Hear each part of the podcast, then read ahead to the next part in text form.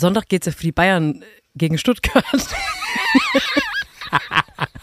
Hast du das gerade rausgesucht, weil du noch auf den Laptop geguckt hast? Weil du hast so nochmal richtig, man hat richtig gesehen, wie du die Stadt ablesen musstest. Stuttgart. Stuttgart. Ich eben im Auto hierhin habe ich Radio gehört und dann haben die das gesagt und dann habe ich mir das schnell aufgeschrieben. Weil ich dachte, das ist doch, das ist doch vielleicht mal auch, um dir zu beweisen, Einstieg. dass ich mich für deine Hobbys auch interessiere. Ja, will, will, willkommen bei äh, äh, Copa äh, JS. Sonntag geht's für die Bayern gegen Stuttgart Ja. Und ähm, das wird genau. Äh, freut mich total als Borussia Mönchengladbach-Fan.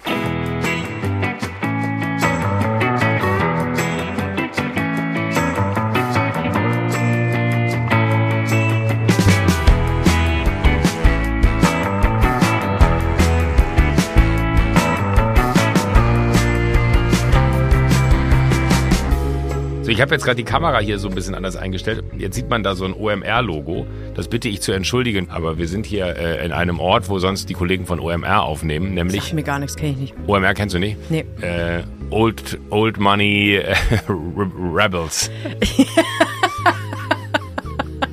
Das wäre so gut, wenn OMR wirklich für Old Money Rebels stehen würde, weil das ist so ein OMR-Humor, den ich denen total zutrauen würde. Ich hatte meinen, ich glaube, ich hatte meine erste Mein erstes Mal bei OMR. mit OMR, mein erstes Erlebnis von, ach so, wenn man im Internet was sagt, dann kann es sein, dass man im echten Leben Ärger dafür bekommt. Ich war vor Jahrtausend Jahren mal bei einem OMR Podcast Festival in der Elbphilharmonie, also als Zuschauerin. Und da waren unter anderem der mir damals noch sehr unbekannte Mickey Beisenherz mit seinem Kult-Fußball-Podcast und ungefähr so irgend so ein Knabenchor mit 50 betrunkenen Männern, die gesungen haben und noch acht Podcasts und es waren einfach wirklich nur Männer auf der Bühne. Da habe ich natürlich mit frecher Feder, habe ich mein Handy gezückt und dachte, da, da wird aber jetzt mal ein gepfefferter Tweet rausgehauen. Also ich dachte, du hättest so reingerufen. nee, das habe ich mir nicht getraut. Ich habe natürlich nur mein Handy genommen, habe einen Tweet geschrieben und dachte, gern geschehen, Feminismus. Und hast aber auch gedacht so, Leute, nur dass wir hier cool sind heute Abend, ja, Ja. ich find's total cool, aber hey, Danke für die Zweite- kostenlose Einladung. zweite Ebene, zweite Ebene, Social Media. Ähm, und ich war auch nur da, weil meiner damaligen Agentur hat jemand, der da auch unter Vertrag war, ähm, moderiert. Und deswegen war ich da. Und dann habe ich da einen Tweet drüber geschrieben, dass ich da, da so eine Frau hätte ich irgendwie cool gefunden. Und dann habe ich, glaube ich, jahrelang, also ich möchte Ihnen jetzt nichts in den Mund legen, aber es gab auf jeden Fall mehrere Situationen, wo OMR ganz lieb gesagt hat, nee, also wenn die Passmann jetzt hier auf Twitter sich die Frechheit erlaubt zu sagen, dass auch Frauen existieren, dann wollen wir mit der nicht arbeiten. Das ist meine einzige OMR-Erinnerung bisher. Aber Bisher. jetzt machen wir ja gemeinsam neu, weil wir in diesem Kult, ich will, ich, es ist ein kultiges Studio, das können wir nicht anders sagen. Wir sitzen das erste Mal in diesem Studio. Ja. Es ist ein kultiges Studio. Es ist vor allen Dingen sehr besonders. Wenn, wenn ich so äh, Gastdinger bei anderen Podcasts mache, dann komme ich meistens hier hin. Ach so, ich dachte, das wäre das Studio, in dem du oft mit Paul aufgezeichnet hast, so wie jemand, der mit einer Affäre jetzt immer in dasselbe Hotel geht wie mit der alten Affäre. Würde dich das antören? Weiß ich nicht, kommt drauf an, ob Paul dann Fotos von uns macht. Nicht. Du bist gefährlich. Ich bin richtig on fire heute, weil wir im selben Raum sind. Das ist immer so. Wir sind verkichert, wenn wir uns treffen. Ja, das, das stimmt. Ich habe auch gestern noch zu jemandem gesagt, weil, weil ich äh, äh, großes Lob für unseren Podcast bekommen habe. Ich sage jetzt nicht, wer es war. Ähm, Erzähle ich dir später privat. Ist mir, ist mir unangenehm, dass ich mit Thomas Gottschalk darüber gesprochen habe.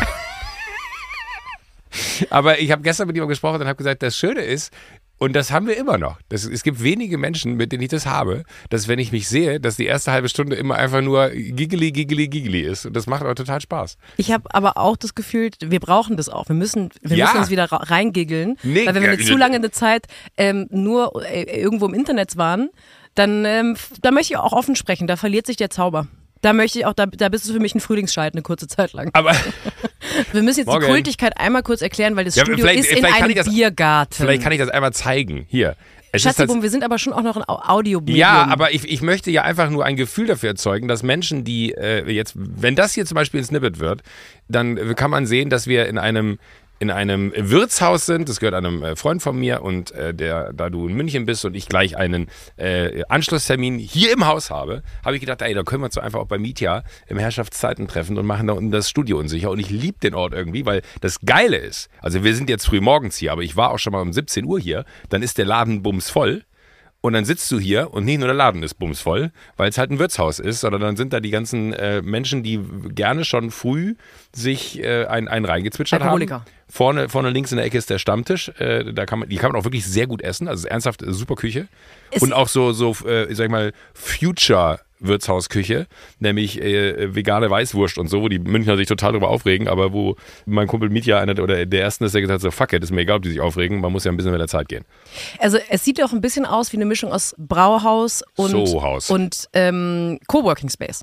Es hat so einen, es Ah, ist so ja, ein ja, leicht ja, ja. vercoworking Space, weil da dann doch die eine oder andere kultige Uhr an der Wand hängt. Also es gibt zum Beispiel so, ein, so eine LED-Uhr, wo runtergezählt wird, wie lange es noch bis zur Wiesen dauert und so. Wo ist die? Die habe ich noch nicht gesehen. Gibt's wirklich? es sind noch 264 Tage. Steht wirklich vorne, wenn Ja, man ich habe reinkommt? das Dirndl schon auf Anschlag. Ich habe das schon drunter. Auf, an auf Anschlag. Dirndl ist Ich auf trage immer Anschlag. Dirndl drunter, für den Ja. Fall, dass irgendwo ein Oktoberfest losgeht. Sicherheitshalber. Ich habe heute wieder, du hast auch Sachen auf dem Zettel. Wir haben wieder Ja. richtig, ich habe richtig wieder Druck auf dem Kessel, um das kam sehr gut an, als Also ich ich- letzte Woche gesagt habe. W- w- Bevor wir anfangen, Ja. möchte ich gerne dich ein bisschen entzaubern. Ich möchte den Leuten erzählen, was du für ein Mensch bist. Denn der Joko, der ist so ein Mensch, der, wenn man ihn fragt, soll ich auch einen Kaffee mitbringen?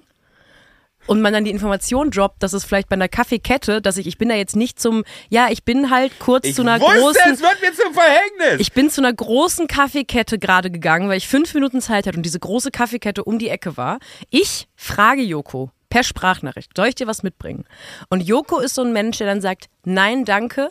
Sowas unterstütze ich nicht. Dann startet man direkt mit schlechtem Gewissen und schlechter Laune in den ersten Kaffee, um dann aber drei Minuten später per Sprachnachricht angekrochen zu kommen und zu sagen, ja, so ein Schokocroissant würde ich schon nehmen. Und hier ist das Schokocroissant, du Made. Kannst du mir das ins Gesicht pfeffern? Ja, gerne. Schmeiß mir jetzt richtig ins Gesicht. Ist das ein King von dir? Oh, ich habe viel zu gut getroffen. Entschuldigung, habe ich dir wehgetan? Oh. Wolltest du nicht, dass ich es mache? War das Ironie? Ich wollte Das machen, deswegen machen Ich Joko, wollt's genauso. deswegen machen Joko und ich privat keine Rollenspiele. Weil ich hatte Angst, dass eine Brille kaputt Würge geht. mich.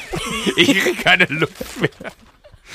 Ähm, Ah. also wie schlimm fändest du das, wenn ich wiederum so ein Mensch wäre, der dann sagen würde, kannst mir die 2,10 Euro einfach paypalen?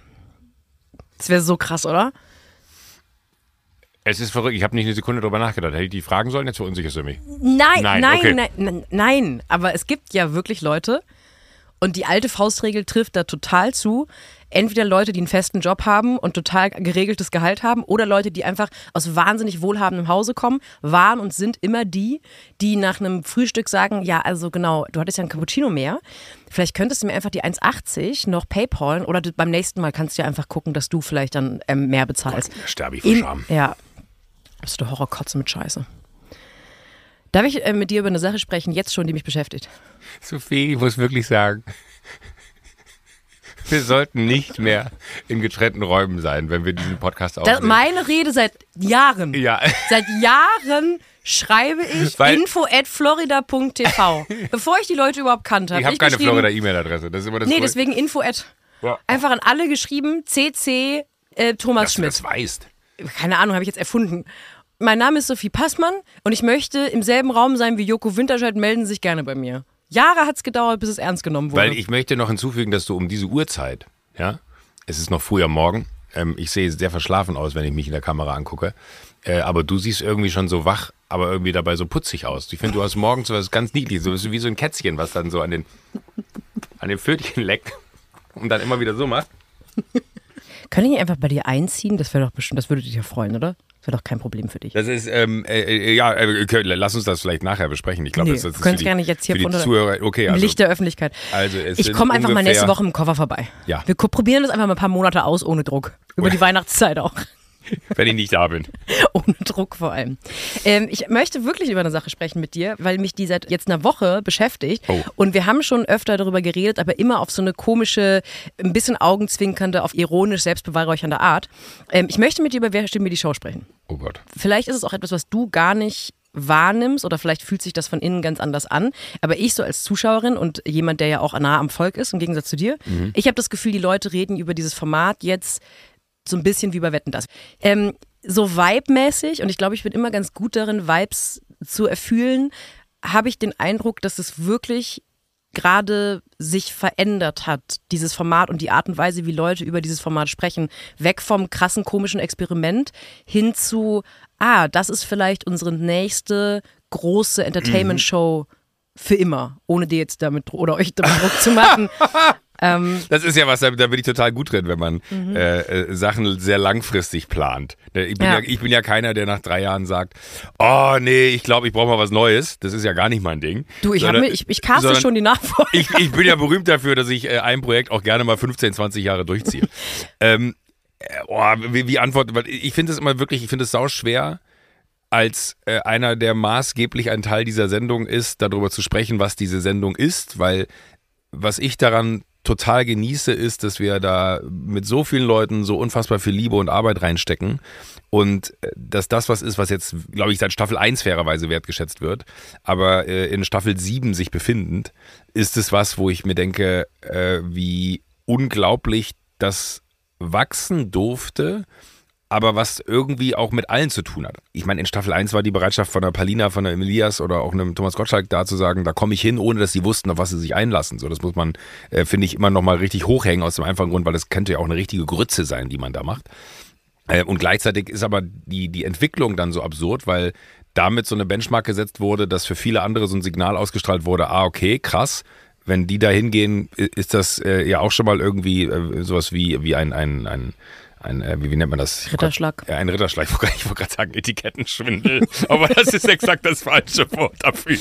Ähm, und, und das war, glaube ich, so, so ein erster guter Moment, über den wir uns alle total gefreut haben. Aber dann, und, und jetzt würde ich gerne aufs, aufs Team umschwenken, haben eigentlich alle die, die mit dieser Sendung zu tun haben, das nicht als Vorschusslorbeeren hingenommen und äh, Arbeit nach Vorschrift gemacht, sondern eigentlich mit jeder Staffel versucht, die Staffel davor, und das ist, glaube ich, generell so ein Florida-TV-Problem, die, die Latte, die gesetzt wurde, nochmal versuchen, eins höher zu legen oder nochmal eins anders zu setzen oder nochmal in der, die, die Sportart vielleicht sogar zu wechseln, um in dem gleichen Bild zu bleiben. Also ihr seid mittlerweile bei soliden Größenwahn ange äh, Nein, aber, aber, aber es ist... Nee, aber das... Äh, nein, so, so ist es gar nicht gemeint, aber, aber das Wahnsinnige finde ich wirklich, dass selbst ich, und ich bin ja nur in Anführungsstrichen da der, der Host, der Moderator, äh, selbst ich, ich weiß ja, ich glaube, ich habe es schon mal erklärt, äh, das Absurde an dieser Sendung ist ja, ich kann mich nur auf die erste Folge vorbereiten, aus dem einfachen Grund, weil es kann ja sein, dass ich die zweite schon gar nicht mehr moderiere. Äh, und damit hätte ich einen Vorsprung für all die, die dann die zweite moderieren würden, weil ich wüsste, welche Spiele kommen, ich wüsste, welche Fragen kommen, etc. Das heißt, ich habe auch ein, muss auch ein blindes Vertrauen in die Redaktion haben, was ich zu 100 10% habe, dass die äh, in einer Art und Weise eine, eine Sendung dahin stellen, die auch in der zweiten Folge, selbst wenn ich null involviert gewesen bin, genauso geil ist wie die erste.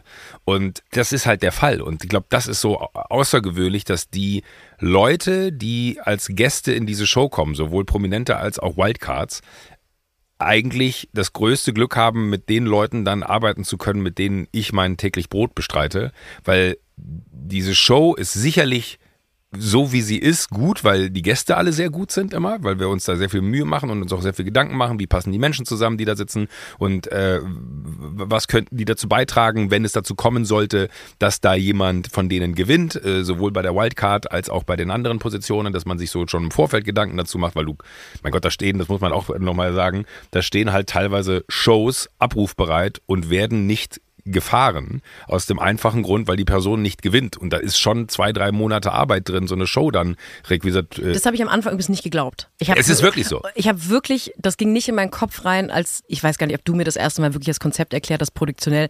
Aber ich war so, nee, also so werden die das jetzt, die werden ja nicht eine Show vorbereiten. Nein, es ist, es ist, es ist äh, der wirtschaftlichste größte Beinbruch, den man für so eine Produktion haben kann. Jetzt bist du kurz vor so einem, so einem Fischverkäufer, der so rumschreit, ich verdiene da nichts mehr Nein, dran. aber, aber, aber es, ist ja, es ist ja total bekloppt zu sagen, wir müssen das aber vorbereitet haben. Ja. Weil du weißt ja vorher nicht, und das ist ja, das hasse ich immer, wenn Leute sagen, oh ja klar, jetzt gewinnt der, weil es macht ja viel mehr Sinn. Und ich denke so, nee, das hat damit gar nichts zu tun, äh, weil äh, es gewinnt die Person, die gewinnt. Äh, und, und am liebsten würde, wenn es nach uns ginge, würden da immer alle gewinnen, damit wir alles zeigen können, was vorbereitet wurde. Aber das ist halt nicht die Sendung. Die Sendung ist die, wenn du gewinnst, gewinnst du. Aber zurück zu dem, was wir eigentlich haben ist, dass dieses Team so unfassbar dafür sorgt, dass, glaube ich, all die, die gesagt haben, mal gucken, wie lange die das halten können, ne, dass die wiederum im Team gesagt haben, hä, was meinen die? Das ist doch genau das, was wir machen wollen, nämlich jedes Mal komplett durchdrehen und dann aber auch, finde ich, die Freiheit haben, mit so einer Band wie den Mighty Winterscheids, ich meine, das hat Matthias in der, in der letzten Folge gesagt, dass die da 80 Songs vorbereiten, die die auf Abruf fertig haben und dann kommt noch ein Matthias Schweighöfer und furzt denen irgendwas rein und die müssen irgendwas ad hoc performen. Man kann denen, auch denen gar nicht Danke genug sagen. Und ich glaube, da kommen ganz viele Einzelkomponenten zusammen, dass alle und wirklich alle an diesem Projekt Beteiligten diese Show so unfassbar lieben. Und das wiederum sorgt dafür, dass diese Show so liebevoll, glaube ich, da draußen ankommt. Und das, was ist, was man auf so einer sowohl inhaltlichen Ebene bei den Spielen, als aber, glaube ich, auch auf so einer zwischenmenschlichen Ebene im Studio spürt, dass alle ultra gerne da sind. Da kommt keiner dahin und sieht das als einen 9-to-5-Job an, sondern wir wissen alle ganz genau, was das für ein unfassbares Glück ist, dass diese Sendung irgendwie da ist und dass sie dann auch noch so funktioniert. Ich bin ungläubig mittlerweile, was diese Quoten angeht, aus dem einfachen Grund, weil ich da auch das Gefühl habe, wenn da das nächste Mal eine 15 steht, was immer noch mehr als fast der doppelte Senderschnitt von ProSieben ist, dann ist es aber gefühlt 10% unter der letzten Folge, die Enttäuschung. Ist. Dann ist das, ja, und, und das ist total beschissen. Ja. Weil, weil das, das, das, das macht einem selber irgendwie so, so einen großen Druck, dass man immer das Gefühl hat, das muss ja weitergehen, das muss ja weitergehen. Mhm. Aber, aber ich, ich finde total ja, schön bitte. zu sehen, ähm, dass genau das, was alle, die Ahnung von Fernsehen haben, passiert in solchen Fällen, nämlich wenn man den Leuten Zeit gibt dann werden die sich an ein Format gewöhnen. Das klingt jetzt so, ja, als würden die das dulden, aber dass, wenn ein Format gut oder sogar sehr gut ist und man dem Format und den Leuten, die das machen, das gibt, was man im Fernsehen und auch bei Streamern mittlerweile kaum noch hat, nämlich Vertrauen und Zeit, eben nicht zwei Staffeln auszuprobieren und nach der zweiten Staffel zu sagen, ah, nee, weiß ich nicht, sondern eben dann zu merken, ah, die atemberaubenden Quoten kommen halt in der siebten Staffel, auch wenn die immer schon gut waren. Das ist so eine, naja, fast eine Genugtuung, weil das größte Problem von Fernsehen, und ich bin da mit Sicherheit auch ein bisschen öffentlich-rechtlich geprägt, dass man zwar sehr gerne Sachen ausprobiert, aber dann eigentlich nach Ende der zweiten Staffel sagt, ah, irgendwie, es ist nicht so rund. Ich weiß, was du meinst. Und der, im, in, in, den Staaten würde man sagen, in der zweiten Staffel fängt es gerade erst so ja, an, natürlich. dass es irgendwie jetzt rund wird. Und das war glaube ich, auch so eine Fernsehmoderatorinnen-Genugtuung, dass ich da drauf geschaut habe auf die Quoten und auch irgendwie natürlich auf alles drumherum und dachte, es ist halt so. Es ist wirklich so. Zeit. Man braucht Zeit und man braucht natürlich tausend andere Sachen, die du gerade aufgezählt hast und man braucht ja vielleicht auch einfach noch jemanden wie dich, aber trotzdem ähm, ist das so, ich würde mir so wünschen, dass man gerne auch im Kleinen sich das abschaut und sagt, für die Magie, die man sich immer von den großen Formaten abschaut oder auch aus den Staaten sich abschaut, braucht man einfach wirklich deutlich mehr Zeit, als die meisten EntscheiderInnen den Leuten geben wollen. Und jetzt ich bin natürlich jetzt nicht ansatzweise wirklich lange im Fernsehen, aber das ist ja dann glaube ich, so eine neue Krankheit, dass man sehr schnell ein neues Gesicht für irgendwas haben möchte und dann irritiert ist, dass nach zwei Jahren da noch nicht eine Magie und eine langfristige Bindung der Leute an dieses neue Gesicht ist, weil zwei Fernsehjahre sind im Grunde zwölf TikTok-Sekunden gefühlt, weil die Leute einfach sehr lange brauchen, sich daran zu gewöhnen, dass da jetzt ein neues Gesicht in diesem doch intimen Lagerfeuerort Fernsehen im Wohnzimmer ist. Und äh, das fand ich einfach total schön, dass ich, dachte, ach, wie, wie toll für euch. Und der Vibe-Shift freut mich, den ich eben jetzt, ich unterstelle den euch. Und ich habe es aber auch schön gefunden, da zu sitzen zu denken, es ist nämlich so. Man braucht einfach Zeit. Die Sachen brauchen Zeit. Also, also Zeit finde ich ist äh, sicherlich auch ein, ein sehr, sehr wichtiges Kriterium, aber äh, im Gegenvergleich, ich habe mal eine Sendung gemacht, das war die erste Sendung nach äh, Zirkus Halligalli, Beginner gegen Gewinner, wo die Idee war, Profisportler tritt gegen Amateursportler an und der Amateursportler kann dem Profisportler ein Handicap andichten. Ah. Ich, ich sag mal so, ich habe für die Idee gebrannt, ich fand's mega, aber weil man diesen Wettkampf immer gar nicht so sehr herstellen konnte in dem Moment, wo man sich ihn ausgedacht hat, weil man dann gemerkt hat, so, ah, okay, da bräuchten wir jetzt eigentlich Timo Boll für, der mal mit der Bratpfanne spielt. Ach, das wird schon funktionieren. So, so. Und er wird sich im Schnitt lösen lassen. Ja, aber, aber du hast halt so viele, wenn du dann in so sportliche Rubriken reingehst, wo du sagst, okay, was könnten die Handicaps sein für den Sportler? Äh, und dann überlegst du dir welche und dann stellst du fest, ach so, das ist gar nicht so krass. Ich weiß noch, ich bin irgendwann mal Biathlon äh, äh, gegen äh, einen Biathleten, einen Deutschen, äh, selber angetreten und ähm, hab dann äh, dafür trainiert, hatte so, so, sogar so einen deutschen Nationaltrainer im Biathlon, der durchgedreht ist mit mir, der, der, der nach dem eigentlichen Wettkampf zu mir gesagt hat, und dafür haben wir trainiert? Und äh, der, der Kollege, der da äh, gegen mich angetreten ist, der hat damals äh, das mit einem Snowboard machen müssen, also einen Fuß im Snowboard, glaube ich, und dann irgendwie noch 40 Kilo hinter sich herziehen durch den Schnee. Der hat mich halt einfach fertig gemacht. Und das war krass zu sehen. Ich bin fest davon ausgegangen, dass ich den in die Tasche stecke. Und da merkst du dann, das Ding hat, glaube ich, drei Staffeln gehalten. Ne? Da hat der Sender auch gesagt, wir halten mal dran fest, auch wenn die erste Staffel nicht gut war, vielleicht kommt die zweite. Dann hat der Sender nach der zweiten gesagt, weil ich gesagt habe, ich würde gerne noch eine dritte machen. Okay. Aber dann muss es wirklich klappen, ne? sonst machen wir das nicht mehr und das ist dann auch okay. Und der Unterschied zu Wer steht mir die Show ist aber, dass das von Sekunde eins an sich schon ganz anders auch angefühlt hat. Und dass das irgendwie so eine, also wir haben teilweise, das, wenn ich erzähle, wie wir da äh, in der Konzeptionierung äh, angefangen haben, da saß man halt mit zehn Kollegen in einem angemieteten Raum. Ich habe den Moderator gemimt, neben mir stand ein Fernseher, äh, wo, wo dann irgendwelche Videos drauf abgespielt wurden und wir haben Spielmechaniken getestet. Und das war so mit den Kolleginnen und Kollegen, die dann dafür sich einen halben Tag äh, freigenommen haben, in Anführungsstrichen, und die Arbeitszeit ist halt verloren gegangen, dann mussten sie irgendwo anders wieder dranhängen. Aber es, es, war so absurd, weil das dann auch so, so ein ganz komisches Gefühl hat von, du kannst dann am Ende auch nicht, wenn du in einem Raum sitzt, der die doppelte Größe von dem hier hat, mit, mit acht das ist ein Leuten. kleiner Raum. Ein sehr kleiner Raum, ähm, mit acht oder zehn Leuten und dann versuchst du so, so eine Show zu imitieren. Funktioniert das auch nicht, aber was wir von Sekunde eins an hatten, war wahnsinnige Spaß bei diesen Spielen. Also wir haben uns teilweise kaputt darüber gelacht, wie dämlich dieses Spiel ist und wie genial. Und man hat dann da gesessen und hat eigentlich so nach so einem Spiel immer noch eine halbe Stunde darüber geredet, was daran geil war und was man nochmal anders machen könnte. Und es hat, und ich glaube, das, das ist so das Besondere an dieser Sendung. Die haben in diesem Team alle so eine unfassbare Spielfreude daran, dass das nochmal, wenn das nicht 100 Prozent ist, äh, nochmal angefasst werden muss und dass das nochmal gemacht werden muss. Dann gibt es auch äh, mal Spiele in der Sendung, äh, das wissen auch alle, wenn man dann in den Proben steht, denkt man sich so, aha. Und ihr findet jetzt, dass das rund ist? und alle gucken sich so an, ja. Und das ist aber auch so verrückt. In der Probe kann das eine Katastrophe sein. Und in der Sendung füllen dann auf einmal Leute wie, wie jetzt in der Staffel äh, Hazel, Flo und, und Matti das Ding in einer äh, Einzigartigkeit mit, mit ihren äh, Egos auf, dass du auf einmal denkst so, ey, das ist ja unfassbar, dass das da funktioniert. Und ich glaube, das, das Tolle ist ernsthaft, jede Staffel, jede Sendung, also ich kann jetzt wirklich nur aus meiner Perspektive reden, ist so anders zu der letzten Folge, zu der letzten Staffel, weil es jedes Mal eine andere Chemie ist, aber jedes Mal kommen die Leute da rein und haben Bock, diese Sendung an sich zu reißen. Und jedes Mal hat man diese unfassbare Spielfreude, dass das ein äh, Elefant im Raum ist, den man ignorieren kann, aber er ist halt da und zwar die ganze Zeit. Äh, und man muss irgendwann sich eingestehen, es wird, das, es wird der Moment kommen, wo man im Finale One-on-One -on -one steht und dann wird der Moment kommen, wo auch das Katrin Bauerfeind dieses Finale äh, moderiert. Ich liebe es. Ich kann jetzt nicht zu weit vorweggreifen, aber es sind auch immer wieder so und das ist das Schöne, dass, dass mit dem Erfolg auch so viel mehr Mut noch dazu kommt, weil dann auch Momente entstehen können, wo man sagt, ey, egal, das probieren wir jetzt einfach aus.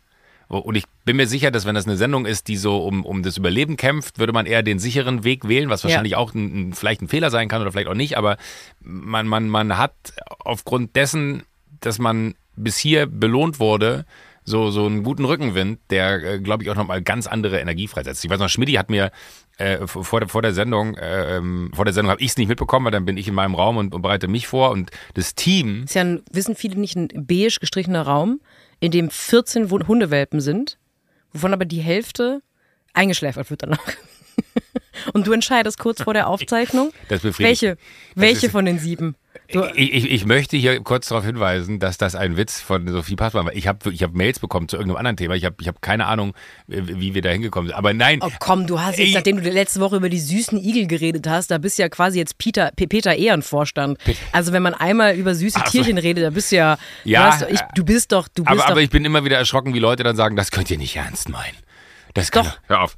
Ähm, du bist in deinem Raum. Ah, genau, ich, ich bin vor der Sendung in meinem, in meinem Räumchen und, und mache mach meine, meine äh, drei, vier Sachen, die ich dann da so mache, äh, bevor ich runtergehe. Und, Sieben. Und, und, und äh, Schmidti hat mir dann nach der ersten Folge ein, ein Video geschickt, wie das ganze Team ähm, und ich hoffe jetzt nicht, dass ich da was verrate, liebes Team, und ich hoffe, dass ihr mir das nicht böse nimmt, dass ich das erzähle.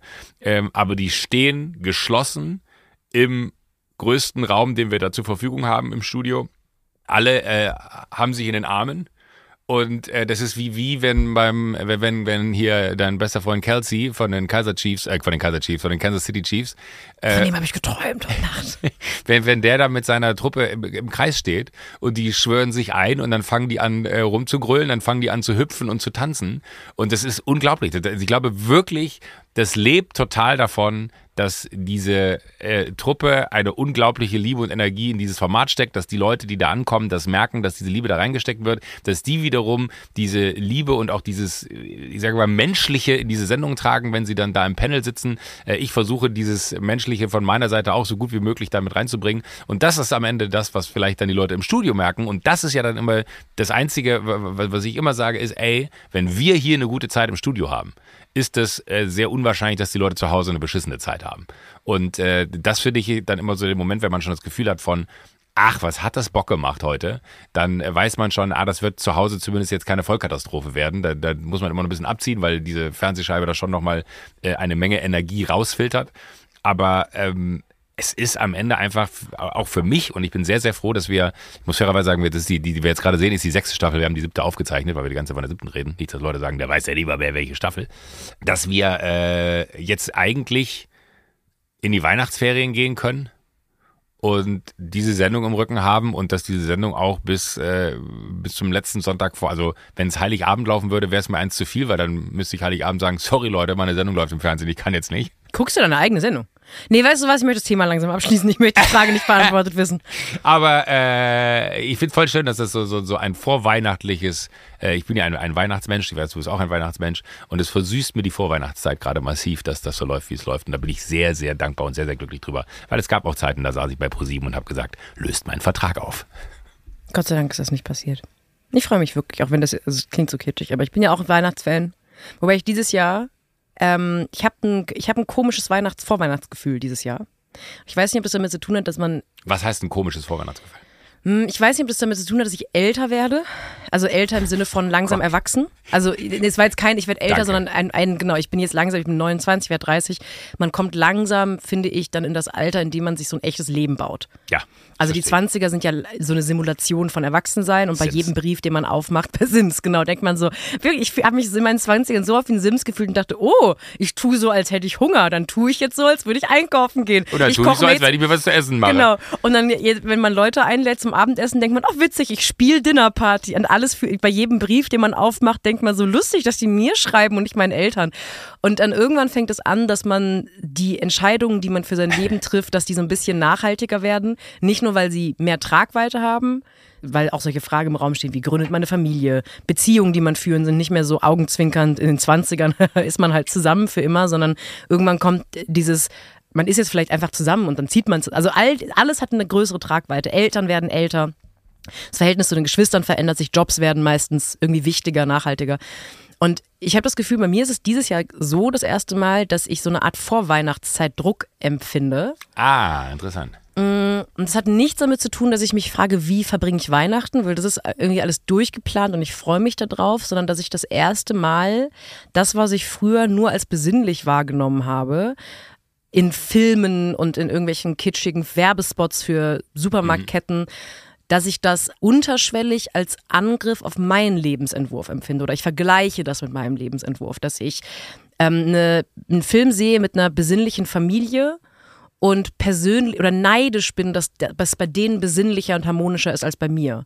Ich war letztens auf einer Vorweihnachtsfeier eingeladen und es war ein wunder wunderschöner Abend und es war äh, überhaupt nicht kitschig, es war einfach nur, man hat rumgehangen und man hat Spiele zusammen gespielt und ein bisschen äh, Punsch getrunken und das war's. Und ich habe die nächsten zwei Tage ging es mir richtig schlecht, weil ich neidisch war. Weil ich gemerkt habe, und das ist natürlich ein total ah. bescheuertes Gefühl und ich, ich, ich äh, hausiere damit auch nicht oder sage, das ist doch, doch toll, dass ich neidisch bin. Ich habe gemerkt, so irgendwo in einem unbearbeiteten Ort von mir merke ich, dass ich dann zwischendurch auf die Besinnlichkeit und äh, neidisch bin. Und ich glaube, das hat mit Älterwerden zu tun, also mit Erwachsenwerden zu tun. Und das ist das erste Mal, dass ich verstehe, wenn Leute die Vorweihnachtszeit auch mit so einem Druck oder so einer mhm. Dauergedämpftheit verbringen, weil ich die ganze Zeit durch die Gegend laufe und denke, nee, so, ich habe das seit langem mal wieder das Gefühl, was man bei Instagram hat, wenn man Urlaubsfotos von Leuten sieht. Ja, sorry, dass es bei mir nicht so geil ist wie bei euch. Sorry, dass ich irgendwie an Heiligabend quasi nur und dann kommt mein, das ist das, was ich mir so überlegt habe und nicht mit meinen 35 Freunden und der 40-köpfigen Familie irgendwie 18 Braten mache von einem unglaublich kitschig gebauten Tannenbaum. Und das habe ich noch nie gehabt und das ist irgendwie neu und ich frage mich, also ich, ich schieb's, wie gesagt, auf mein Alter und würde aber natürlich gerne wissen, ob das doch was ist, was alle Leute haben. Also, ich bin ja 14 Jahre älter, 15 Jahre älter. Ich beantworte das jetzt ernst. Ja, bitte. Gut, weil ich, man könnte jetzt auch dazu neigen, das ist auch so komplett ins Lächerliche alles zu ziehen. Das machen wir danach. Das machen wir dann danach.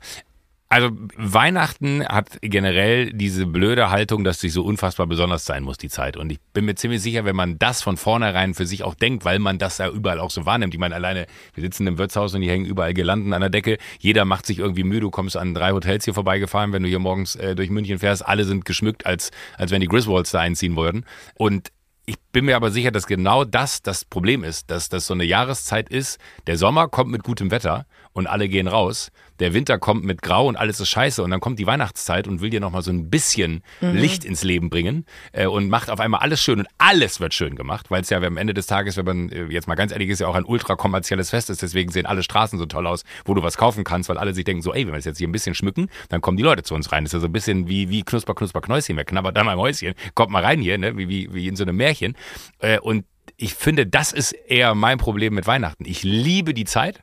Ich finde es wunderschön, wie die Städte dann aussehen. Wir müssen nur in die letzte Folge reinhören, wie sehr ich äh, unbedingt in die Stadt wollte bei Schneetreiben, weil ich das so weihnachtlich fand. Das ist so Meister Eder und sein Pumuckel-mäßig. Aber was das natürlich mit einem macht, ist, dass man die ganze Zeit versucht, wieso kriege ich diese Stimmung, die da draußen in dieser Stadt herrscht, nicht für mich in mein persönliches Leben eingebettet. Ich habe dieses Jahr äh, einen Weihnachtsbaum aufgestellt am 1. Dezember.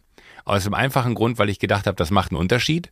Jetzt haben wir heute den 12. Dezember und der Weihnachtsbaum ist nichts Besonderes mehr. In zwölf Tagen ist aber erst Heiligabend. Und ich denke mir so, naja, also den sehe ich am 24.12. nicht mehr da in der Ecke stehen, weil der halt so ist wie, keine Ahnung, der neue Stuhl, den man sich gekauft hat, den man nach einem Monat auch nicht mehr so wahrnimmt als das besondere Stück. Ich weiß nicht, wie man das Problem löst, aber äh, auf dieser Zeit liegt so ein unfassbarer Beauty Fluch im Sinne von, es muss alles unfassbar schön sein, es muss gemütlich sein. Und das ist ja auch schon mal was, was auch nicht so 100% funktioniert hier, weil wann hast du dann mal so ein, so ein, so ein wirklich weißes Weihnachtengefühl, sondern es ist ja immer eher, und da wo ich im Rheinland groß geworden bin, da war es noch schlimmer, da waren es dann 14 Grad und Regen.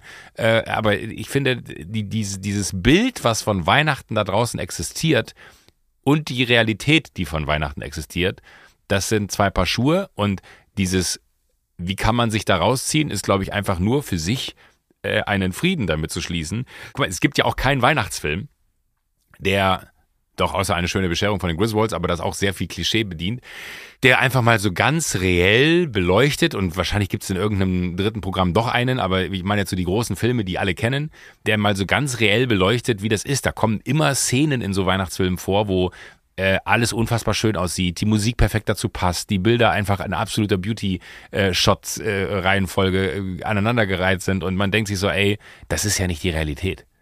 Ich finde, uns wird an Weihnachten ganz schön was vorgegaukelt, was die Realität ist, weil die Realität ist, die Familie kommt, wenn sie dann kommt, äh, und wenn sie dann da ist, denkt man sich in die ersten halbe Stunde, ach, das werden die schönsten drei Tage meines Lebens. Und dann fängt man an zu saufen, weil man denkt, ich halte es nie aus. Ja, und, und dann ist Minute 45 und man denkt sich so, Gott, jetzt habe ich drei Tage so schlimme Kater morgens. Es zieht sich langsam, genau, so nach einer Dreiviertelstunde ja, denkt man, es hat seine Längen, es, Mama. Ja, und, und, und, und es, es hat auch gar nicht mehr die, diese, die, ich glaube, diese Freude haben alle, aber das ist so ein bisschen, ich weiß nicht, ich glaube, das ist, Weihnachten ist wunder, wunderschön und ich möchte jetzt nicht sagen, dass es eine Mogelpackung ist, aber irgendwie ist es auch eine ganz schön große Mogelpackung und ich gehe dem aber gerne weiter auf den Leim.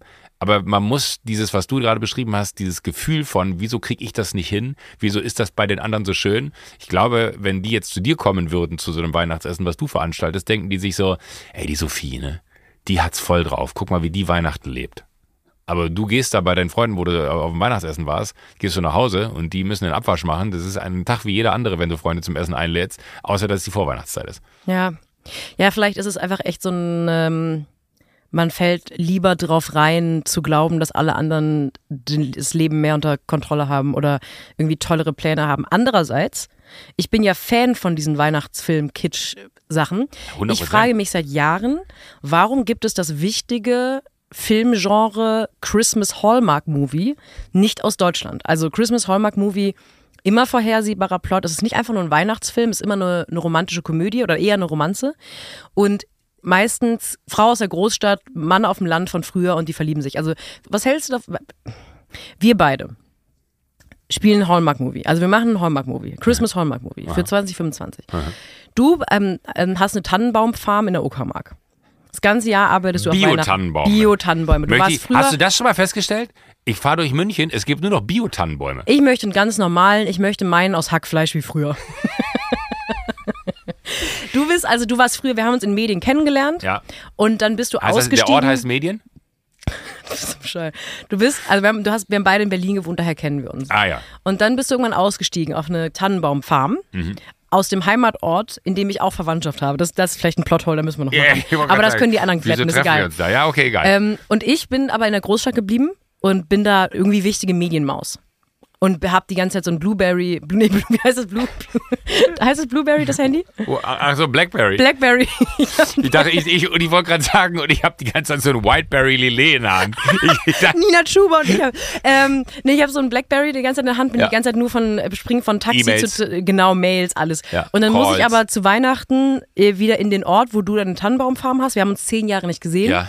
Und ich will eigentlich meinen Verlobten mitnehmen, der hat aber keine Zeit, weil der muss einen Deal, einen wichtigen, zu Ende bringen und sagt Ja. mir spontan am Tag der Abreise, er muss in der Stadt weißt du, bleiben. was das Allerschlimmste ist? Mein Herz wird gerade ganz warm und ich denke mir so, oh, das ist so eine schöne Geschichte. Und dann komme ich alleine mit dem Taxi, natürlich High Heels, viel, ganz falsch angezogen für, fürs Land, komme da an Oh, und wir seh's. sehen uns Ja. das erste Mal und dann, ähm, du bist mittlerweile, du trägst so die ganze Zeit nur so karierte Hemden Ja. und bist auch so ein bisschen kumpelig und äh, trinkst irgendwie, machst mir erstmal einen Tee Aber mit rum. aufgrund der harten Arbeit im Wald natürlich durchtrainiert as fuck. Durchtrainiert as fuck, ja. Und aber auch ein bisschen äh, viel feinsinniger, als ich dachte, weil ich merke, ich habe natürlich Großstadtklischees im Kopf. Ich bin, du bist für mich ja mittlerweile einer von denen, äh, die ich ja hinter mir gelassen habe. Und das spiegelst du mir in den ersten 30 Minuten des Films. Und da fange ich aber mal an zu reflektieren. Und an irgendeinem Punkt ähm, sagst du mir, dass dann zwischen den Tannen stehend, sagst du, Sophie, ganz ehrlich, nicht alle, die auf dem Land wohnen, nicht alle, die sich dein Leben nicht ausgesucht haben, sind schlechte Menschen. Und dann gehst du weg und dann arbeitet das aber in mir 20 Minuten.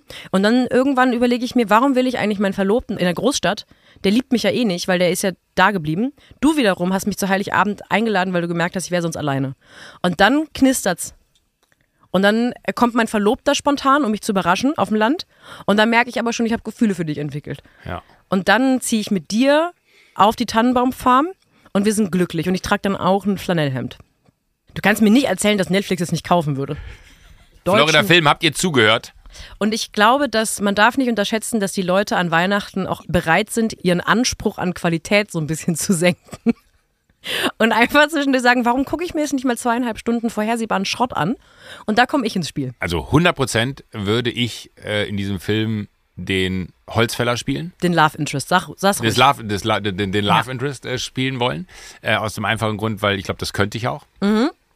Weil Ich glaube, ja, du würdest auch so kernig zwischen Tannen stehen können. Ich, ich könnte kernig zwischen Tannen stehen. Ich müsste natürlich äh, vorher neun Monate nach LA gehen und so ein Hardcore Body Transformation Programm machen, wie das dann so Leute machen, die dann in Superman mitspielen oder so, oder so wie äh, Tobey Maguire damals bei Spider-Man. Genau, dann bist du braun gebrannt, stehst du in der Uckermark im November. Das ist wahnsinnig realistisch. Mit blondierten. Haaren Genau. und so Surferklamotten. Du machst auch die ganze Zeit so einen Surfergruß. Grüß dich, herzlich willkommen in der Uckermark. Sunny Boy. Äh, aber äh, das ist ja genau das, dass äh, wir damit abermals eigentlich dein Problem, was du eben beschrieben hast, befeuern, weil wir in so einem Film eine Welt behandeln, die so leider nicht existiert. Wie schön wäre es, wenn das realistisch ist. Wie oft war ich schon an Weihnachten zu Hause und wollte mich verlieben, lange vor der Zeit, wo ich verliebt war, äh, nichts ist passiert. Weil da natürlich genau diese Situation nicht existiert, dass da der, der heiße Feger aus der Großstadt äh, zurück aufs Dorf kommt und man sich so denkt, Hallöchen, wo warst denn du die letzten 15 Jahre? Der Unterschied ist aber zu den anderen Weihnachtsfilmen und zu diesem ganzen, auch mittlerweile, ich würde wirklich Dass ich Social, durchtrainiert bin. Ich würde wirklich Social Media damit reinnehmen, weil ich finde, dass dieses ganze ultra ästhetische, wunderschöne TikToks von irgendwelchen Influencerinnen aus London, die quasi den ganzen Tag Cocktails saufen in der Weihnachtszeit. Wie machen die das? Ja, äh, genau. aber ich das glaub, ist wirklich- das macht mich aggressiv. Und ich, ich hab- lass mich, aber ich glaube, das Tolle an diesen Hallmark-Movies wäre, dass, oder ist daran, dass die etwas bearbeiten, was potenziell erstmal jeder von uns, im, also die Prämisse von diesem Film spielt nahezu jeder von uns durch. Wir kommen nach Hause. Und genau das, was du da gerade beschrieben hast, man, dann, dann sucht man nach dem Hottie, den man von früher vergessen hat. Ich glaube, das reicht schon, dass man das Gefühl hat, diese Filme zeigen einem ein Potenzial, dass man sich nämlich verlieben könnte. Wenn ich mir aber die ganze Zeit nur irgendwelche hochästhetischen, durchgefilterten Videos anschaue von wunderschönen blonden Frauen, die die ganze Zeit irgendwie Cocktails saufen, dann denke ich, naja, nichts davon hat mit meinem Leben zu tun. Aber nach Hause kommen und zu denken, naja, ich würde mal wieder, das ist doch, das ist doch total, äh, das ist doch mit dem, Also ich das einem holt die Menschen ab, da wo sie stehen. Bei einem Weihnachtsfilm äh, wäre ich sofort dabei. Ich, Okay. hatte, ich hatte immer den, den großen Traum davon, einen Weihnachtsfilm zu machen, wie man einen Weihnachtsfilm macht. Also so, so die, die Ebene da drin zu haben, äh, wo man dann halt auch sagt, okay, wir müssen den ja logischerweise, dass der an Weihnachten fertig ist, müssen wir den halt im Hochsommer drehen. Ach, das ist so geil. Und, und dann Da musst muss du aber mit alles mit, rumlaufen, mit, ja. mit, mit Schnee, genau, und es ist viel zu heiß. Und ich habe da auch immer so, so, so Situationen gehabt, wo ich, ich habe mir immer gewünscht, dass Florian Silbereisen mitspielt. äh, und, und dann. Äh, Der ist dein Bruder. ja, und, und, und dann aber. Und Flori, Florian, ich bin richtig aufgeregt. Flori hat, mit dem habe ich dann eine Szene, wo, ähm, wo er mir ins Gewissen redet und sagt, ähm, du hast dann einen Namen, du heißt dann wie Michi oder so heißt du, ähm, dass, dass du ein guter Typ bist und dass du immer schon ein Ding für mich hattest. Und dann merke ich, Moment mal, it's chemistry. und würde, würde Florian Silbereisen sich selber spielen und Florian Silbereisen. Nein, das ist dein Bruder. Ja, aber, aber, aber der, würde sich, der würde sich dann selber spielen als mein Bruder, aber er wäre trotzdem der Traumschiffkapitän. Nein, auf weil, gar Weil keinen mein Fall. Bruder der Es- coole äh, Superschauspieler ist und allein deswegen hasst du mich noch mehr, weil du sagst, naja klar, du hast hier dein Leben nicht unter Kontrolle bekommen, bist zurück in die Uckermark gekommen, um äh, Bäume zu schlagen. Guck mal, weil dein Bruder hat Karriere gemacht und eigentlich findest du den viel heißer. Und äh, Moment, wenn du hier einfach mal die, die Story spinnen kannst, ja, Ja. dann möchte ich auch ganz kurz meine Five Cents dazu abgeben. Kann ja sein, dass Deine Five Cents sind Inzest. was, was denn für ein Inzest? Du findest deinen Bruder heißer als mich. Nein, du findest Ach meinen so. Bruder heißer. Ich habe das so verstanden, als würdest du deinen Bruder heißer Ich finde meinen Bruder doch nicht heiß. Ja, deswegen war Wobei, ich ja das könnte gerade. auch ein geiler Plot-Twist sein. Ich bin in meinen Bruder verliebt. It's a hard small Christmas.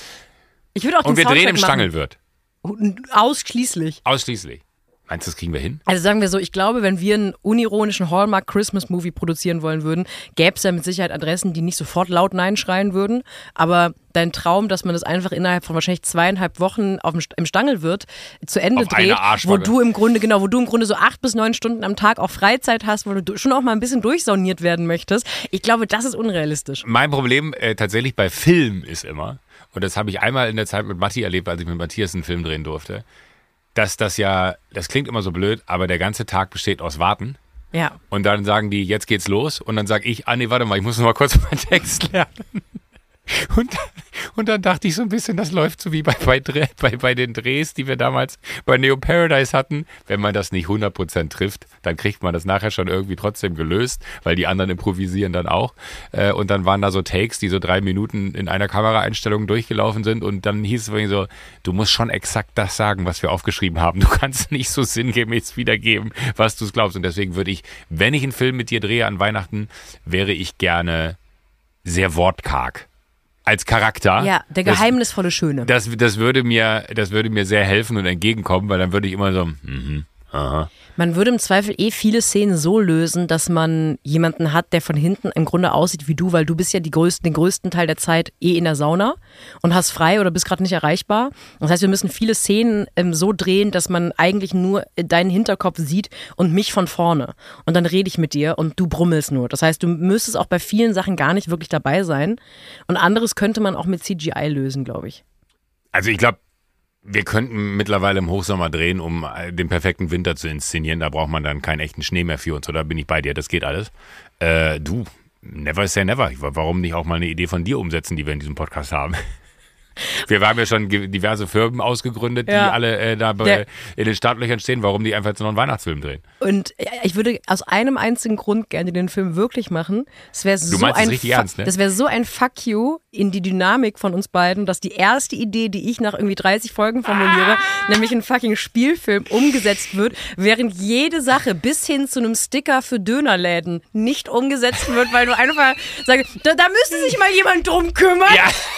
Und dann hoffst du, dass jemand aus der Ecke springt und sagt, Ich würde sie- kein Problem, Herr Winterscheid, wir haben da einen Entwurf für Sie, kein Problem, wir machen das nächste du, Woche. aber hast du äh, unter Umständen jetzt gleich schon, wenn wir, wenn wir hier getrennte Wege gehen am heutigen Tage, äh, hast du dann schon so ein Skript, wo du sagst, äh, guck mal hier, ich habe da mal ein bisschen was vorgeschrieben. guck dir das mal bitte an. So ein One-Pager, Das ist genau, das da ist, das ist Version äh, 7.1, Ja. aber äh, ich, ich schwöre dir, da geht noch was. Also vor 10 sollten wir die anfangen zu drehen. Ja, absolut. Und da sind auch schon Leute im CC, wo du merkst, die Idee, die muss schon länger bearbeitet sein. Oliver Berben, du bist eigentlich genau. Ich, Deswegen bin ich in München heute, weil ich mit Oliver Bär mich treffe. Weil der hat großes Interesse. Ja, der, der hat großes, großes Interesse. Äh, Die Döner-Sache übrigens, ich habe viele Zuschriften bekommen. Muss allerdings sagen, dass, also ich würde nie ein schlechtes Wort über unsere Community verlieren. Aber ich habe ja gefragt, wie du dich vielleicht erinnerst, oder einige, die vielleicht letzte Folge nicht gehört haben. Ich habe gefragt, wo man Dönerläden findet, die keine Mayo-haltige Soße, sondern Joghurtsoße Ja, ja, ähm, ja, ausschenken. Die gute alte. Die gute, alte, leicht säuerliche Joghurtsoße.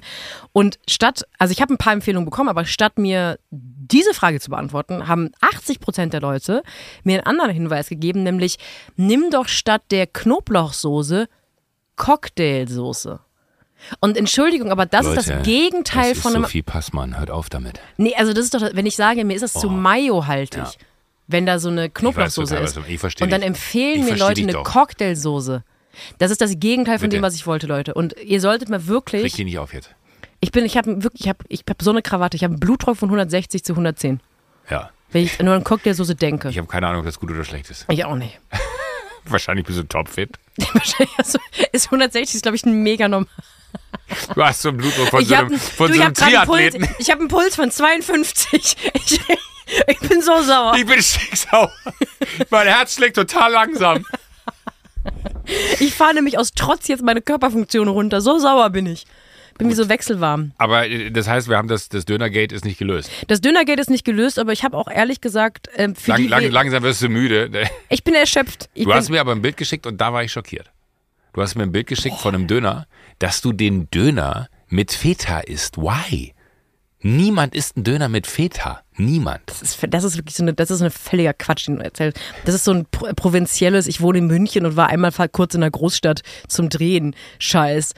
Ich habe noch nie, also wirklich, ich bin auch noch nie gefragt worden, möchten Sie Feta da drauf haben? Ich, statt Halloumi nehme ich Feta, weil es schmeckt irgendwie frischer. Also du nimmst kein Fleisch. Nee, nee, nee, nee. Also ich esse, esse selten Fleisch im Döner. Weil ich ein besserer Mensch bin als du, Joko. Okay, aber warte mal, dann, dann ziehe ich alles zurück. Ich, das habe ich falsch verstanden. Ich dachte, du hättest dir ein Hühnchen äh, oder, oder was auch immer für ein Fleischdöner da gezogen, das konnte man auf dem Bild nicht ganz genau erkennen, und lässt dir on top noch Feta drüber streuseln. Ach so, nee. Nee, Nee, das das war meine Annahme. Achso, dann dachtest du, ich wäre so wie einer von diesen 13-jährigen Schuljungen, der mit zitternden Händen und einem durchgeweichten 5-Euro-Schein in der linken Hand sagt, eine Dönertasche, aber ohne Gemüse, nur Fleisch, Soße und Feta obendrauf. Und ich dachte, okay, Bro, dann kannst du einfach wirklich eine Tube Pringles essen. Ja, aber okay, aber dann, dann, äh, entschuldige ich meinen Ausraster die Endlich Woche. mal. Ja, du sorry. bist wirklich sauer geworden. Du warst richtig abwertend. Ja, ich habe sogar gesagt, dass, da- dass du da Kulturkreise miteinander vermischt, weil ich kurz sagte, Feta ist ja kein klassisches Produkt, was aus dem türkischen Raum kommt, sondern Feta ist ja dann auch noch ein griechisches Produkt, was dann äh, darauf, aber egal, lassen wir das. Ja. Aber dann, okay, da, da, äh, nee, ich muss sagen, also Döner ohne Fleisch habe ich schon öfter versucht, kriege ich nicht hin. Für mich ist ein Döner mit, mit Hühnchen oder ein Döner mit äh, dann, was auch immer das andere ist, da die, die, dieser, dieser Hackmasse, äh, schon äh, irgendwie so Döner alleine, weil in Kindheitstagen ein Döner immer so war. Jetzt mal ohne Flachs, gibt es schon so lange Döner, dass du in Kindheitstagen Döner essen Ja, konntest? sicher. Ehrlich? Ja, klar. Bei uns im Dorf gab es Jasmin-Döner. Jasmin-Döner hatte die perverseste Soße, weil die haben wirklich einfach nur Curry-Ketchup, glaube ich, mit, mit Mayo ver, ver, verrührt. Also, ich liebe und, und das war damals, äh, war das the place to be. Wenn du in Waldnil, da wo ich groß geworden bin, ja, wenn du dort auf dich gehalten hast, dann hast du nach der Schule bei Jasmin-Döner rumgehangen. Und dann hast du dir diese ekligen äh, Döner-Dinger da reingedonnert, die die da gemacht haben. Und es war wirklich, ich war down mit denen und die waren cool, das war äh, wunder wunderschön da. Und dann waren wir im Rahmen von der Amazon-Doku, waren wir in meinem Heimatort, weil, ja, mit, weil, du, weil der weil, BlackRock-Chef weil der auch aus- BlackRock-Chef witzigerweise mit mir auf die gleiche Schule gegangen ist. Äh, und dann äh, habe ich davor zu allen gesagt, so, Leute, wir müssen zu Jasmin-Döner gehen. Ich habe bestimmt 15 Jahre kein Jasmin-Döner, ist der beste Döner der Welt. So, jetzt hoffe ich sehr, dass niemand den Jasmin-Döner-Menschen aus Waldnil diese Szene hier gibt. Don't. Ich glaube, das ganze Team hat aus reiner Höflichkeit mir gegenüber gesagt, wie lecker das ist. Mm. Hm, das ist aber ein toller Döner, ja, super. Und hinter meinem Rücken waren sie alle so, oh mein Gott, wo kann ich hinkotzen? Ähm, und äh, ich habe dann aber auch natürlich so getan, dass ich ihn auch noch super finde. Aber da hat sich eine Menge getan in meinen Geschmackssynapsen oder Knospen. Dass das, muss ich sagen, den gab es auch früher. Oh Gott, ich weiß gar nicht, ob ich es erzählen sollte. So ganz pervers, du konntest dir die Pommes in die Dönertasche Ja, machen. na klar. Ja, okay, gut, ja, gut. Dann bin ich noch, damit noch, noch weniger Ballaststoffe. Aber das war so vorm Sportunterricht, wenn man dann so, äh, Vom Sport. wenn man siebte, achte frei hatte und neunte, zehnte war dann noch Sport, hat man sich bei Jasmin Döner getroffen, hat dann eine Fanta getrunken oder eine Cola und hat sich dann da den Döner reingeklöppelt und ist dann äh, in den Sportunterricht gegangen. Wahnsinn, was so junge Körper alles abkönnen, Ja, ne? Ich würde einen Schlaganfall bekommen. Und ich habe zwischendurch noch riesige Pickel im Gesicht ausgedrückt und äh, Von de deine eigenen oder die von anderen Leuten? nee, von anderen. Okay, geil. für gekriegt. Das ist so ein Side-Hustle. Mein zweiter. Das war dein erstes Hat Unternehmen. früh, an- hat früh angefangen, ja. Ähm, jetzt können wir das, die Überthemen Döner und Klassenkameraden miteinander verbinden. Ich, ich denke einmal im Monat dran, einmal im Monat denke ich, das kann nicht wahr sein, aber es ist wahr. Der Typ von Must, also Mustafa, Mustafas Gemüsedöner, der ja wirklich, den kennt man ja über Berlin hinaus, der Dönerladen, wo alle Schlange stehen, wo selbst Kanye West Kanye war da. letztens Schlange stand. Mustafa ist ein Klassenkamerad von Tim Raue. What? Und die beiden sind zusammen in dieselbe Klasse gegangen wie Kida Koda Ramadan. Kida Koda Ramadan und Mustafa von Mustafas Gemüsedöner und Tim Raue sind Klassenkameraden. Ist das nicht eine kranke Sache? Das ist ja verrückt. Oder? Hä? Also zumindest habe ich das mal im Fernsehen gesehen und ich bin mir ziemlich sicher, dass Tim Raue das selber in der Fernseh im Fernsehen gesagt hat. Also es war jetzt, ist jetzt kein Geheimwissen, aber das ist so, das ist, klingt wie so ein komischer Fun-Fact, der in, in, in zwei Jahren bei Gefragt gejagt irgendwie kommen könnte. Zwei haben was mit Essen zu tun und der eine isst sehr gerne. Das ist schon komisch, oder? Das ist, äh, dass die zu dritt in einer Klasse waren. Und die waren auch cool miteinander, hat man Das da Infos zu? nicht. Können wir Tim Raue dazu bitte mal äh, einladen, Ahnung. weil, weil ich glaube, Ja, Mustafa, gerne. er hat, also Tim ist ja, ich, ich frage mich eh mal, wie, wie, wie, wie so äh, Superstar-Köche das cool hinkriegen. Mustafa steht in seinem Gemüsedönerladen, äh, Kida steht jeden Tag vor irgendeiner Kamera und Tim äh, hätte wahrscheinlich Zeit, zu uns in den Podcast zu kommen. Wollte gerade sagen, ich, dachte, ich hoffe, du vervollständigst den Satz jetzt nicht mit Tim steht jeden Tag in der Küche. Ich Aber, ehrlich aber gesagt Tim, glaube, Tim Raue, wollen wir Tim Raue mal einladen? Dann würde ich gerne mit ihm drüber reden. gerne.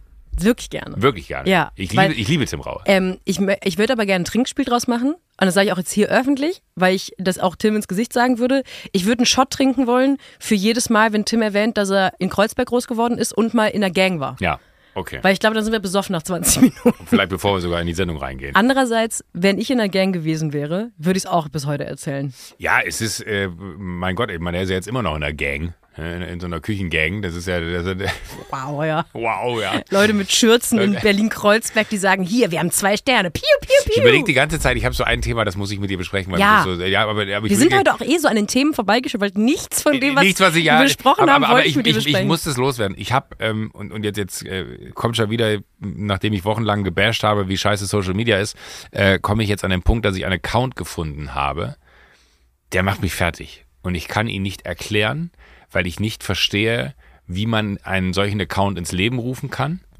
Sind wir langsam an dem Punkt, wo das eine Kategorie wird übrigens, weil Jokos kleine Social Media Welt Trüffel, oder äh, sowas. irgendwas mit Trüffel müssen da noch rein. Trüffel, Trüffelschwein. Social Media Trüffel, wir gehen noch, aber ich glaube, Ja, das ist langsam, okay. es, es ist eine Rubrik langsam. Ja, oh, ja, gerne, gerne können wir daraus eine Rubrik machen. Dann steht natürlich krass unter Druck und dann fliegt mir das wahrscheinlich nicht mehr zu, weil der Algorithmus mich dann äh, ausbootet. Scenic Pisses. Ist, ich, was ist das? Also, da siehst du einfach immer nur einen Urinstrahl. ja, ey, frag mich nicht. Ich bin wirklich lost gewesen. Und es kommt gleich noch viel, viel schlimmer. Da, da siehst du nur einen Urinstrahl an sehr szenischen Orten. Also, keine Ahnung, irgendwo äh, Paris Eiffelturm.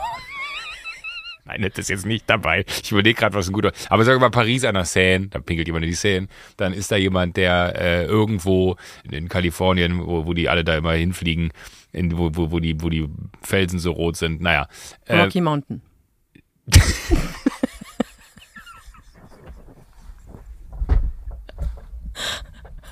mit welcher Ernsthaftigkeit du das gerade gesagt hast. Nicht. Grand Canyon meinte ich. Wo sind denn Rocky Mountains, Dr. so- USA? Das ist da Richtung Colorado Jetzt hoch. fühle ich mich wie Selfie, Sandra. Ja. Äh, das äh, ist äh, Richtung Colorado hoch und äh, Colorado. Co Co Co Colorado. Jetzt weiß ich schon mal, wer nicht den Haribo-Gig von Thomas Gottschalk übernimmt. Colorado. Egal, aber, auf jeden Fall, aber an solchen Orten und man sieht immer nur einen Pissestrahl. Und es ist einfach wirklich, der Account besteht nur daraus, dass irgend, also ich weiß nicht, ob es immer die gleiche Person ist oder ob man da auch was einsenden kann. Soweit habe ich mich nämlich auseinandergesetzt, weil mich das äh, irritiert und schockiert zurückgelassen hat. Und jetzt kommt es aber viel schlimmer. Ich habe vorgestern einen Post gesehen von dem Typen, wo der so wie wenn Bully Herbig sagt, hey, hier gibt's jemanden, der gibt sich als Bully Herbig aus. Bitte meldet ihn mal bei Instagram, dass dieser Typ sagt, hey, da ist jemand, der gibt sich hier als der Pisse-Account aus. Meldet den mal bitte bei Instagram. Und ich war so richtig irritiert auf der Situation, dass ich dachte so, Alter, willst du mich verarschen?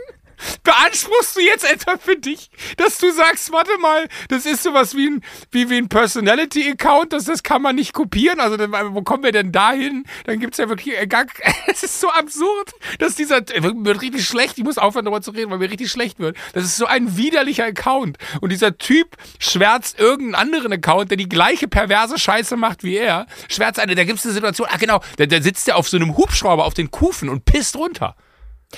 Sieht man den? Nein, man sieht nur den Strahl. Man sieht keine Genitalien, man sieht keinen, keine, keine Eichel. Und woher äh, weiß man dann, dass es echt Pipi ist und nicht einfach nur gelbe Wasser aus einer Spritzflasche? Äh, es ist mir vollkommen egal. Das ist dir egal. Das fände ich, das wäre für mich. Wenn, wenn das, ja, wenn, wenn das die Metaebene ist, zu sagen, ey, Leute. Dann müssten die einen Grimme-Preis zurückgeben für mich, wenn, wenn da rauskommt, dass sie das gefaked haben. Ich finde es nur irgendwie so bizarr. Also ich habe keinen kein Urinkink. Wenn man einen Urinkink hat, ist das. Bin ich froh, dass du das nach fünf Minuten das Thema sagst. Übrigens, Leute, vielleicht eine ganz nicht Der ganz Algorithmus hat mir einfach nur ein Schnippchen geschlagen. Es ist nicht so, weil ich mir die ganzen Anpiss-Videos bei, bei Pornhub angucke. Weißt du, was ich mir jetzt wünsche? Promiflash.de Joko Winterscheid gesteht, ich habe keinen Pisse-Kink. Das, bitte, das würde dir, das würde bitte, dir äh, von, gerecht von, von mir aus gerne. Scheinen. Ich würde es nicht teilen. Ich würde euch einfach verklagen. Aber es ist ja die Wahrheit. Das ist ja Journalismus. Ist Journalismus, gut. Ja. Äh, aber es ist so absurd. Ich kann damit nicht umgehen. Und ich kann damit nicht umgehen, wie ernsthaft dieser Mensch diesen Account betreibt, dass er Leute äh, auffordert in seiner Followerschaft äh, zu sagen, ey Leute, das ist der falsche Pisse-Account. Bitte meldet den. Ich frage mich da... What's wrong? What's wrong, ja. Wofür macht man das? Macht man das auch, weil man irgendwann glaubt, Geld damit verdienen zu können, weil man ja dann genug Follower hat, um Werbung zu schalten. Aber und für welche Produkte macht man dann Werbung? Das ist ja auch die. Also ich könnte mir gerade, es gibt doch diese faltbaren Tüten für Frauen, damit die auch on ja. the go pinkeln ja. können. Das wäre vielleicht ein Produkt, für das er gut bewerben könnte. Du, vielleicht ist das sogar von der, von der Firma, keine Ahnung. Ich, aber ich finde dein Algorithmus ehrlich gesagt am krankesten. Krank, ja. Ich würde, ich glaube, wenn ich, wenn ich 24 Stunden in einem fensterlosen Raum ohne irgendetwas zu tun eingesperrt wäre und das Einzige, was da liegen würde, wäre dein Handy mit der geöffneten Instagram-App, ich würde mich lieber langweilen. Ich finde es so geisteskrank, was du über deine Social Media Algorithmen erzählst, dass ich ehrlich gesagt lieber, bevor ich das in mein Hirn lasse, lieber 24 Stunden die Wand anstarren und durchdrehe.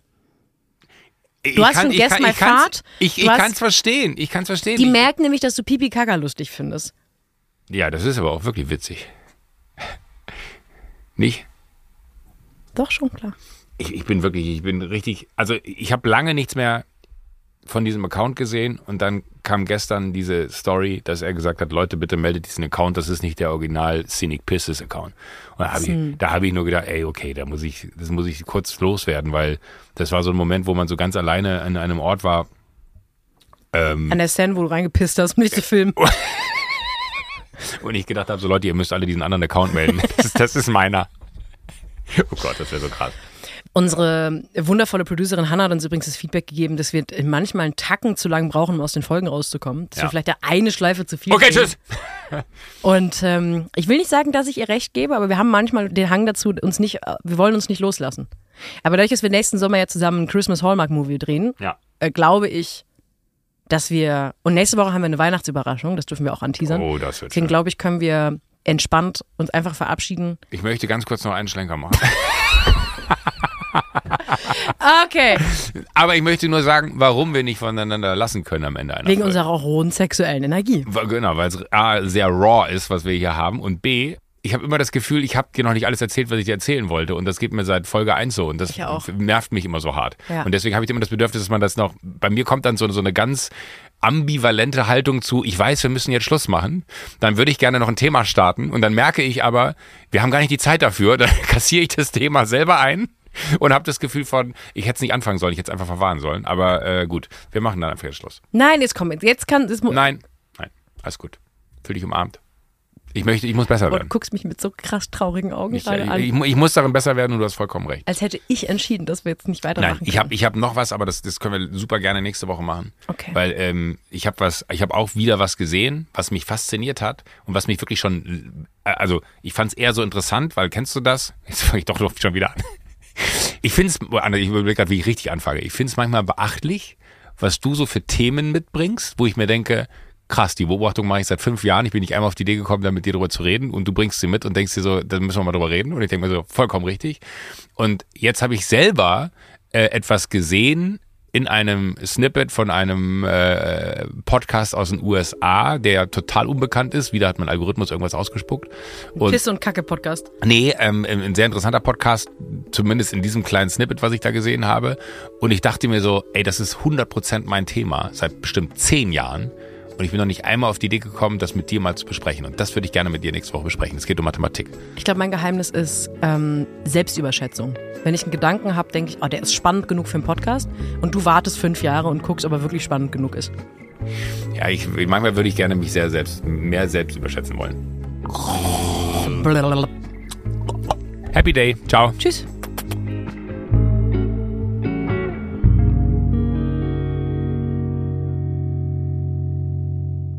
Sunset Club erscheint jeden Donnerstag, überall, wo es Podcasts gibt. Wenn ihr keine Folge verpassen wollt, folgt dem Podcast auf der Plattform eurer Wahl, aktiviert die Glocke, füllt einen Mitgliedsantrag aus. Auf Instagram könnt ihr uns folgen und schreiben, und zwar unter der Sunset Club. Wir hören uns. Und zwar schon wieder nächste Woche.